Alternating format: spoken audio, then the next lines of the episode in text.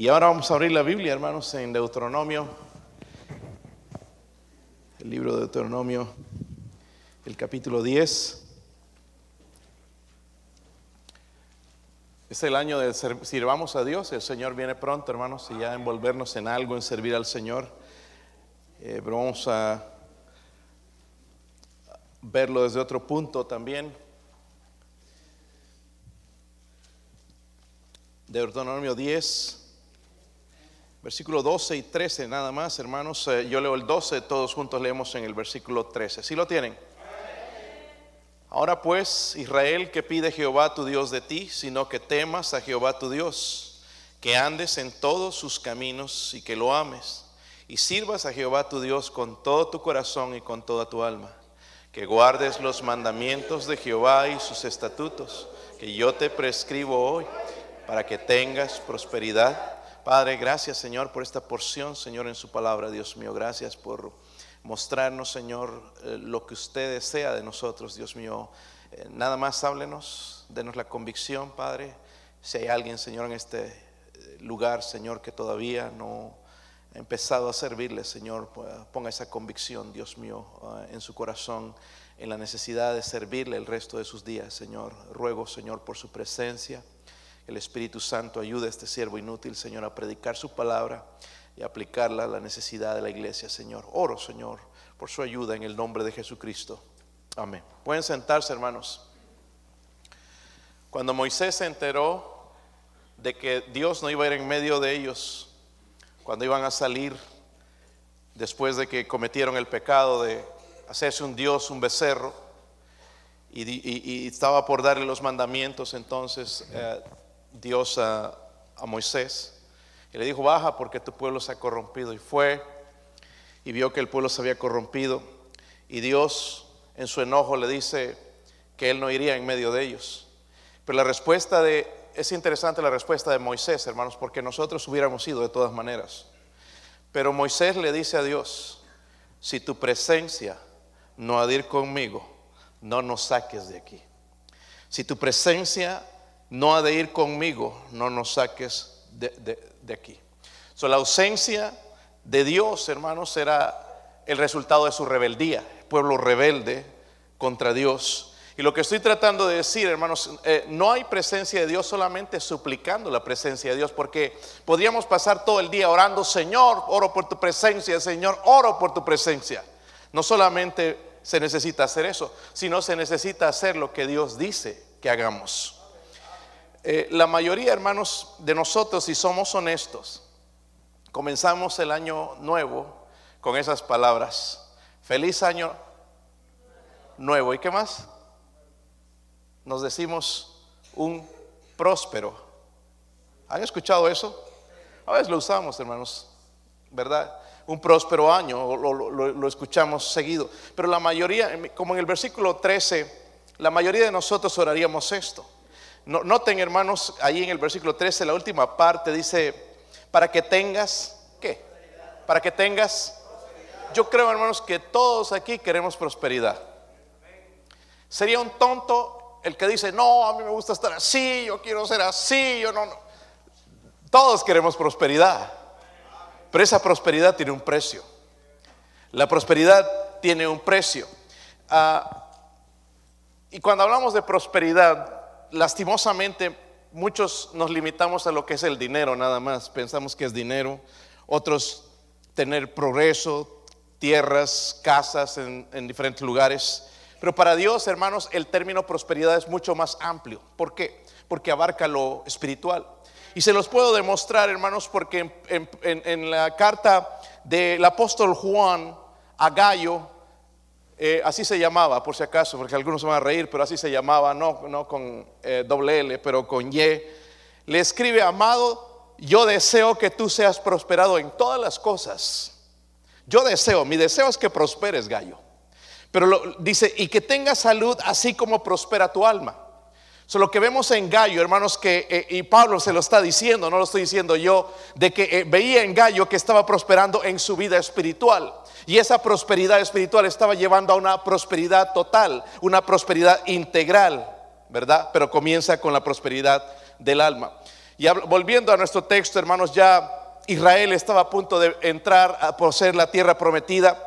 Pero antes de eso Dios le va a decir a Moisés, mire, repíteles la ley porque necesitan repetición de las cosas que yo quiero para ustedes.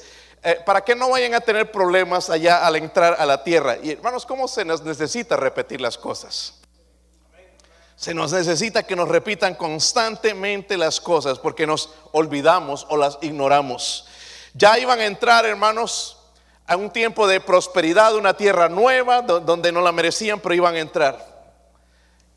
Y este capítulo, hermanos, no solamente es para Israel, va dirigido a nosotros también. Eh, y la, el título es, ¿qué pide Dios de nosotros? ¿Qué pide Dios de nosotros? ¿Qué pide Dios de ti? Si esto va a dirigir a, nosotros, hermanos, y también a aquellos hermanos que ya están sirviendo, pero de alguna manera se encuentran desanimados, cansados, quizás ya ignorados, quizás con, quizás con el deseo de entregar un, su cargo que tiene en la iglesia. Quizás se sienten que no vale la pena porque como que no, nadie lo nota ni lo aprecia. Déjenme decirle una cosa, hermanos, nosotros no tenemos que trabajar de esta manera, porque en Colosenses Pablo le dice a la iglesia de Colosas algo que nosotros debemos aprender y guardar en nuestro corazón. Dice y que, y todo lo que hagáis, hacerlo de corazón, como para el Señor. Nosotros, hermanos, no merecemos ser servidos pero Él sí merece ser servidos. Por eso Pablo entendió la necesidad, sírvanlo entonces como al, para, sirvan a los demás como al Señor, porque así no vamos a encontrar faltas. No vamos a decir este no merece, pero Él sí merece. Y Pablo les deja bien en claro hacerlo como para el Señor y no para los hombres, sabiendo que del Señor recibiréis la recompensa de la herencia, porque a Cristo el Señor servís, porque a Cristo el Señor servís. Palabras poderosas, hermanos, en las cuales nosotros podemos apoyarnos y dejar de decir, voy a dejar, no vale la pena. Sí vale la pena servir al Señor, vale la pena. Y ahora, si aplicamos estos principios, porque vemos la promesa, la prosperidad, pero tenemos que aplicar los principios. Y es lo que quiero, hermanos, eh, en vez de que se haga resoluciones, que voy a dejar de comer tanto, que voy a bajar unos, unos cuantos libras, voy a hacer esto, voy a el otro. No, no, no pongamos en, metámonos en esto y tratemos, hermanos, de meter estos principios en nuestra mente y en nuestro corazón para tener la prosperidad que estamos esperando. ¿Ok? So vamos a verlo, hermanos, eh, uno por uno. Miren el versículo 12 otra vez. Si lo tienen, hermanos. Ahora pues, Israel, ¿qué pide Jehová tu Dios de ti, sino que temas a Jehová tu Dios. Ahí hay una coma, vamos a ir a ver la primera parte. ¿Qué pide Dios? ¿Qué pide Dios, hermanos? Que, temas, dice, ¿verdad? Que temas a Dios. ¿Sabe? Algunos de nosotros tenemos más temor de, de los hombres que de Dios. Y la Biblia habla claramente de eso. Nosotros debemos temer a Dios. So, lo primero, hermanos, Dios pide que lo honremos. Dígalo conmigo. Dios pide que lo honremos ¿Qué pide Jehová tu Dios de ti? Sino que temas a Jehová tu Dios. Quiere que le demos un honor reverencial.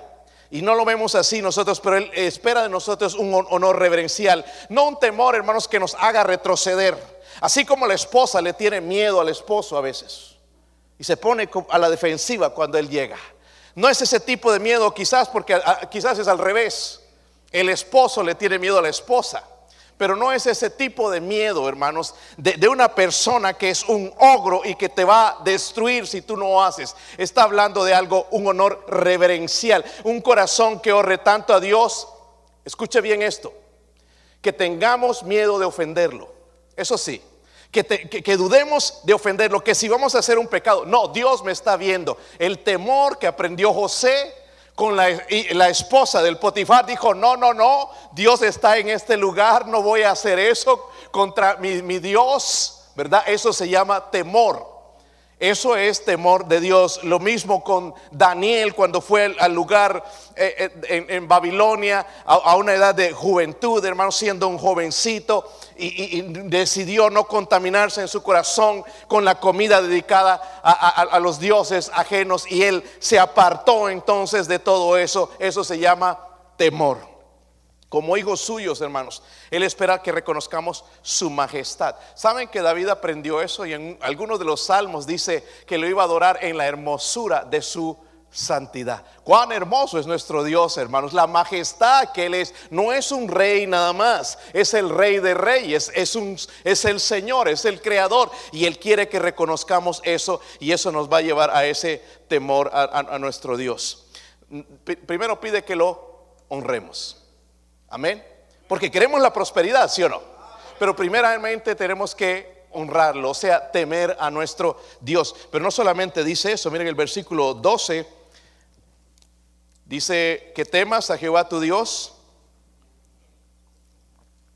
Y luego, miren, esto es importante, hermanos, que andes en sus caminos. Hasta ahí sería importante.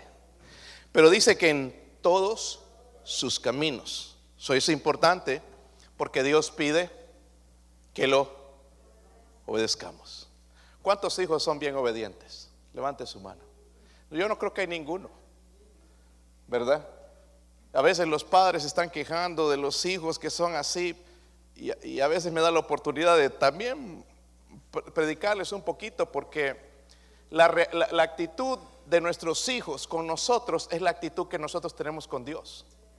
¿Y cuántas veces somos desobedientes con Dios? Y aquí dice Dios que andes en todos tus sus caminos. So, la palabra andar, hermanos, de cierto modo significa conducirse en la manera correcta. En la manera correcta, vivir de una forma agradable a Dios, diferente, totalmente diferente al mundo. Es más, al mundo no le gusta este andar. A nosotros nos gusta, nos parece bien, todos andan ahí, pero no, Dios, quiere que andemos de una manera diferente. Y en la Biblia, no los puedo ver todos hermanos, pero habla mucho de andar. Por ejemplo, Gálatas 5:16, Dios dice, andad en el Espíritu. Andad en el Espíritu porque muchos de nosotros podemos llegar a ser cristianos carnales. Y dice, andad en el Espíritu y no satisfagáis los deseos de la carne. Porque la carne, hermanos, a pesar de que somos salvos, todavía tiene malos deseos. Y Dios nos anima entonces a andar en el Espíritu. Tratemos en este año, hermanos, por las misericordias de Dios, esforzarnos y andar en el Espíritu. Dejemos de ser carnales. Andar en el Espíritu, hermanos, significa que yo no voy a murmurar, no voy a hablar, no voy a calumniar. Andar en el Espíritu. Una persona espiritual no es una persona que viene a la iglesia, es una persona que obedece a la palabra de Dios. La iglesia hay de todo, hermanos. Recuerden, en la iglesia del Señor había uno que ni siquiera era convertido, un Judas, un traidor, un carnal.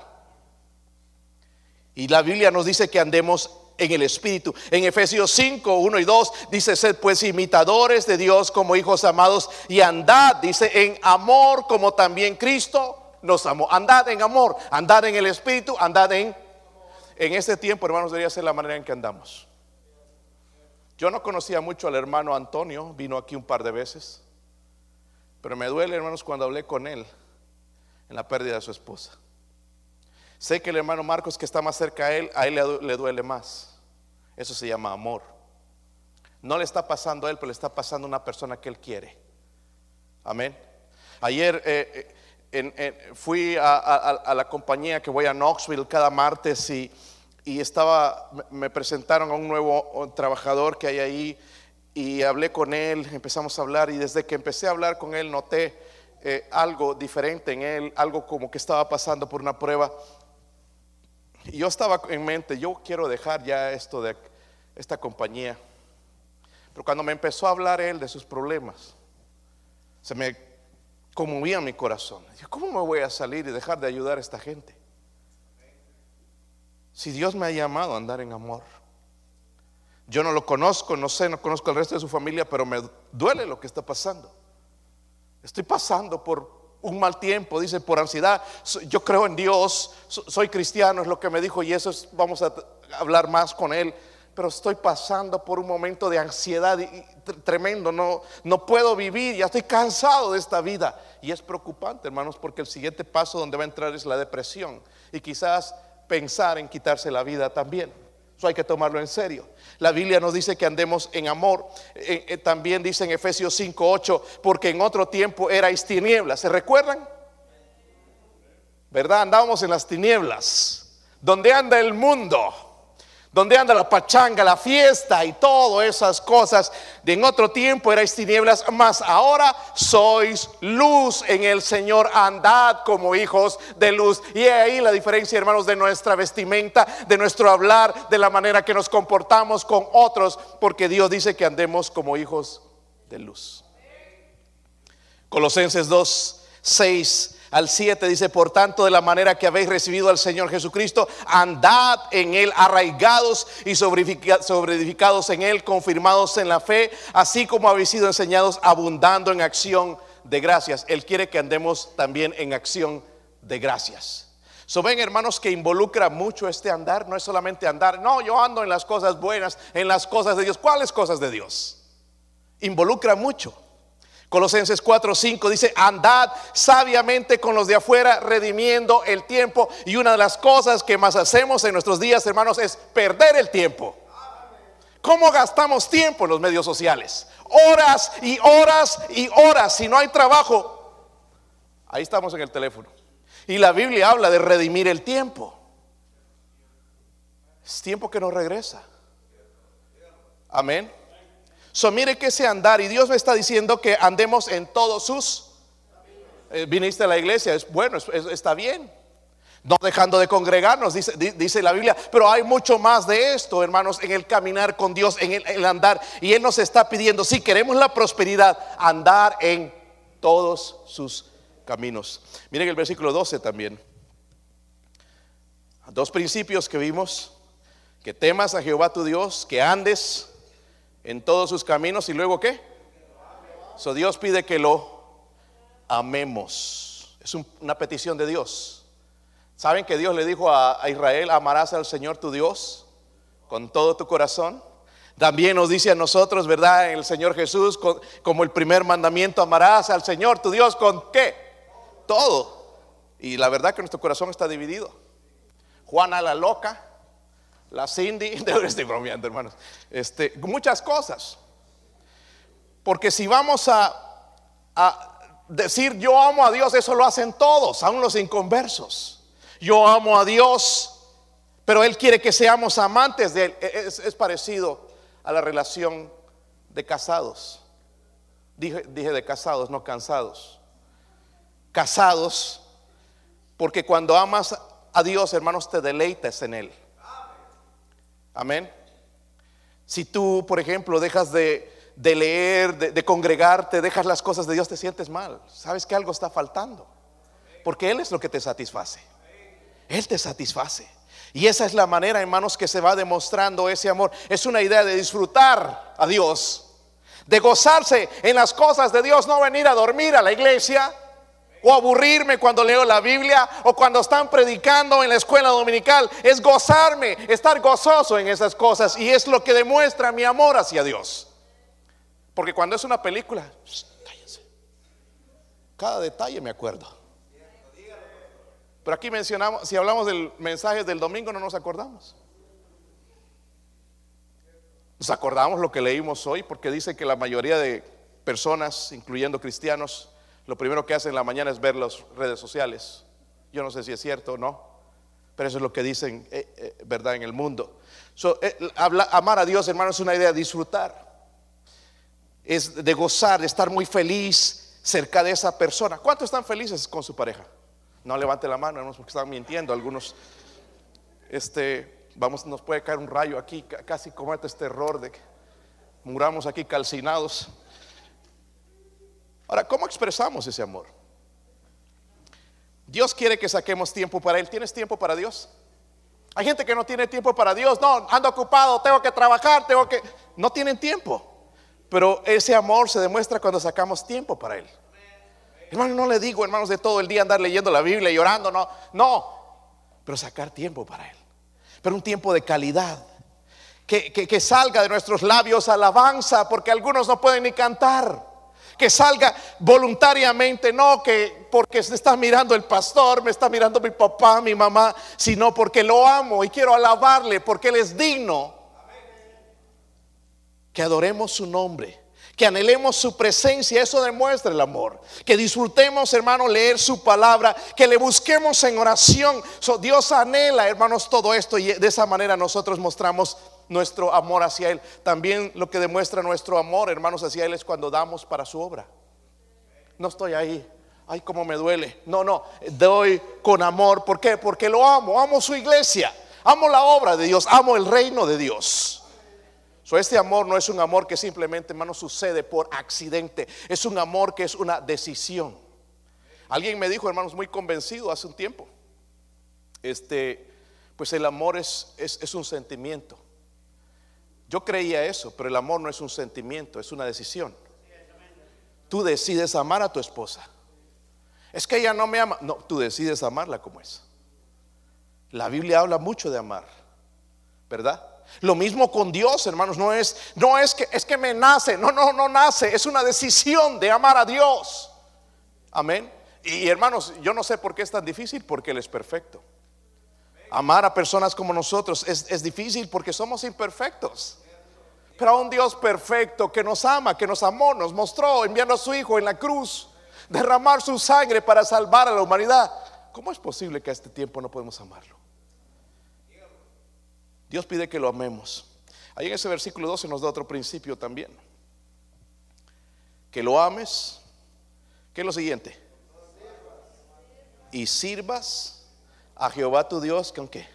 Mira cuántas veces está esa palabra todo. Con todo tu corazón, con toda tu alma. Entonces, Dios pide que lo... ¿Ven estos principios? Porque queremos la prosperidad.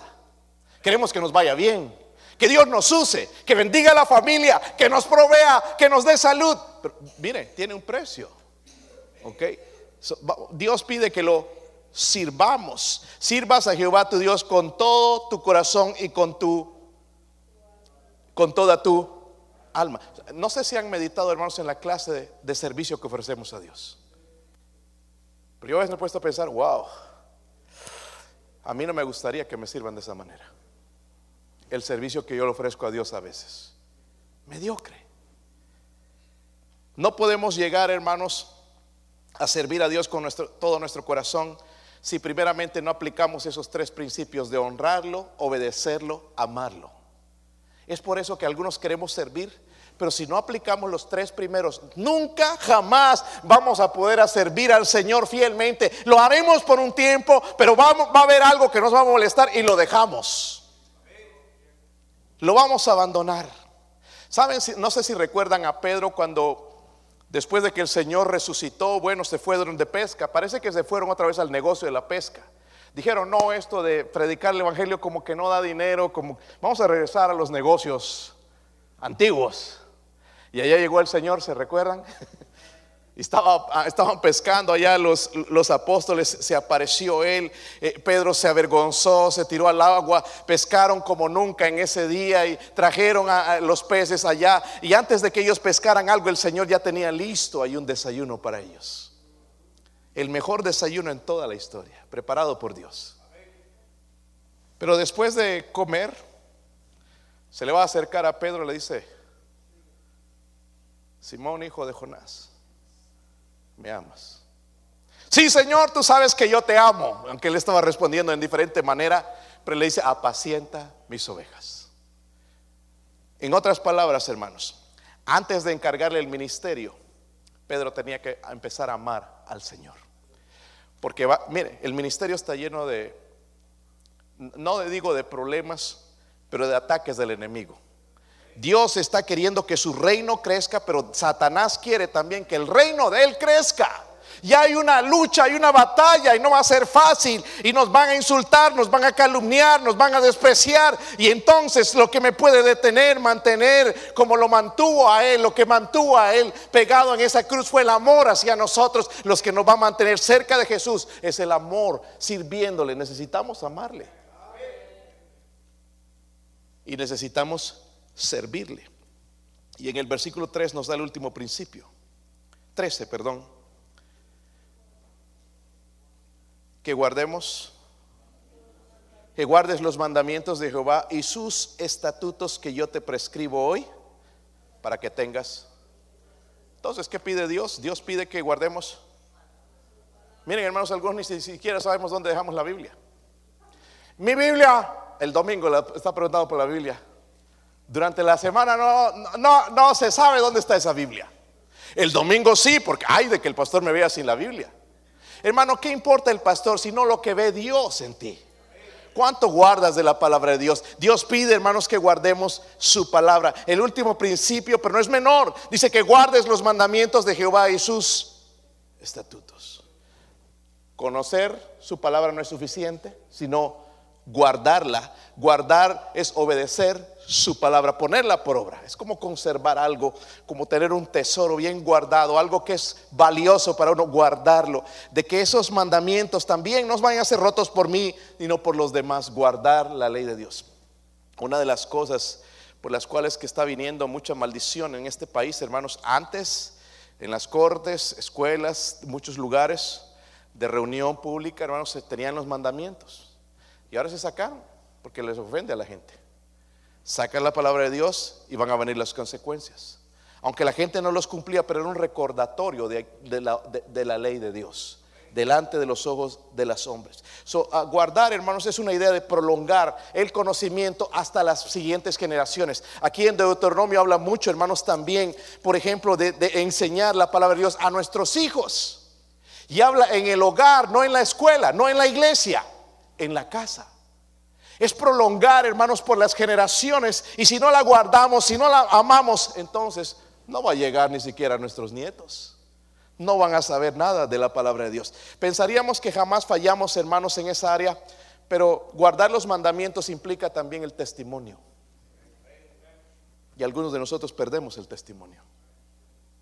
La manera como yo me relaciono en mi casa tiene, involucra esto de guardar los mandamientos. ¿Sí o no? La manera en que yo me relaciono en mi casa con, con, mi familia, en la iglesia con mis hermanos, pero también en el vecindario. ¿Cómo me conocen en el vecindario? No nos debemos olvidar, hermanos, que cada uno somos embajadores de Cristo. La manera, la manera, en que yo actúo con mi familia dice mucho si yo guardo los, los mandamientos de Dios. Habla, mucho, hermanos, de la obra que Dios ha hecho en mi vida también. Eso es importante, entonces Dios quiere que guardemos su palabra. No es decir, nada más la guardo. El resultado, y es lo que queremos, hermanos, para que tengas, está en el versículo 13, para que tengas, todavía no escucho, dice, para que tengas, ¿cuántos quieren eso? Ese amén muy pobre porque no queremos hacerlo de antes. No es difícil, hermanos. No lo vamos a hacer a la perfección, pero sí podemos hacerlo. Si Dios lo dejó así, ahí es, algo que nosotros podemos hacer. Eh, la NFL, que es la, ah, Liga Nacional de, Fútbol Americano, vino algo esta semana con una noticia tremenda, es eh, con los Buffalo Bills de, creo que son de Cincinnati. No sé, yo no soy eh, seguidor de ellos, pero sí vi la noticia cuando Damar Hamlin, eh, uno de los jugadores, eh, le dio un ataque de corazón ahí en, pleno juego, hermanos, y tuvieron que suspender el juego. Vino la ambulancia, se lo llevó y hasta el día de hoy está en estado crítico. Su vida está, está entre la vida y la muerte. En realidad se murió en ese momento y lo, lo, lo pudieron resucitar. Cuando eso sucede, hermanos, hay daños en el cerebro. Eso no se sabe lo que va a pasar con, con, Damar. Lo siento, incluso yo estaba orando por él. Primeramente, hermanos, que él sea salvo. Que ahí en su inconsciencia pueda recordar cuando alguien le habló de Jesucristo. También por la familia. ¿Por qué menciono esto, hermanos? Porque la NFL, muchos cristianos se han apartado de ver eh, partido de fútbol porque es una organización anti Dios anti-América. Cada vez que cantaban el himno se ponían de rodillas en protesta. Eh, cuando hacían oración, eh, si había un coach que era cristiano, ya lo metían casi preso, lo llevaban a la corte, lo demandaban. O algún jugador que se ponía a orar, lo, lo demandaban. Pero el otro día, hermanos, toditos estaban de rodillas pidiendo a Dios que sanara a este hombre. Cuando le han dado una patada a Dios hace tiempo y no quieren saber nada de Dios, pero ahora que lo necesitan, quieren a Dios. De la misma manera va a suceder con nosotros. Algún momento vamos a necesitar de Dios. Dígame, si esta gente no quiere hacer todo esto, porque ¿qué es lo que quiere Dios de la gente? Esas cosas que mencionamos. Amén. Ellos no están dispuestos. Ellos quieren que, que sane, ¿verdad? Que lo levante y listo, y todo bien, feliz. Pero Dios está en control. No hagamos lo mismo que ellos, hermanos. Nosotros ya sabemos en este año lo que Dios pide de nosotros. No vamos a llegar, mire, en el tribunal de Cristo, porque todos si son salvos van a llegar al tribunal de Cristo. Señor, aquí estoy por turnos. Adolfo Burdet, después va a llamar uno a uno. Sara Burdet va a llamar a, a cada uno. Antonio Marroquín, uno por uno, delante de Dios en el tribunal de Cristo. Delante del juez de jueces. Va a abrir el corazón de nosotros y va a ver todo lo que sucedió. Nos va a dar, dice, de acuerdo a las obras, sean buenas o sean malas, ahí recibiremos nuestra, recompensa. Vamos a ser no juzgados para ir al infierno, pero de acuerdo a nuestras obras. ¿Qué le vamos a dar al Señor? ¿Verdad? Todos vamos a estar en ese momento. Ahí no vas a estar aburrido, que ya no me importa, que el trabajo, que esto, que la casa primero. No, ahí vas a querer saber de Dios. La Biblia dice que muchos huirán avergonzados en su venida. La Biblia dice en Apocalipsis también que le enjugará toda lágrima. Quizás lágrimas de, de, de, gente que no quiso hacer nada, empezar a servir a Dios de corazón, agradándole. So, este año, hermanos, tenemos la oportunidad de servir a Dios. Yo voy a servir a Dios. Espero que usted también. Pero para esto, hermanos, para que venga la prosperidad, hay que aplicar estos principios que no tenemos que olvidarlos. Tenemos que aplicarlos en nuestras vidas. Vamos a ponernos de pie, mi esposa va a tocar algo en la invitación. Si Dios habla a su corazón, venga.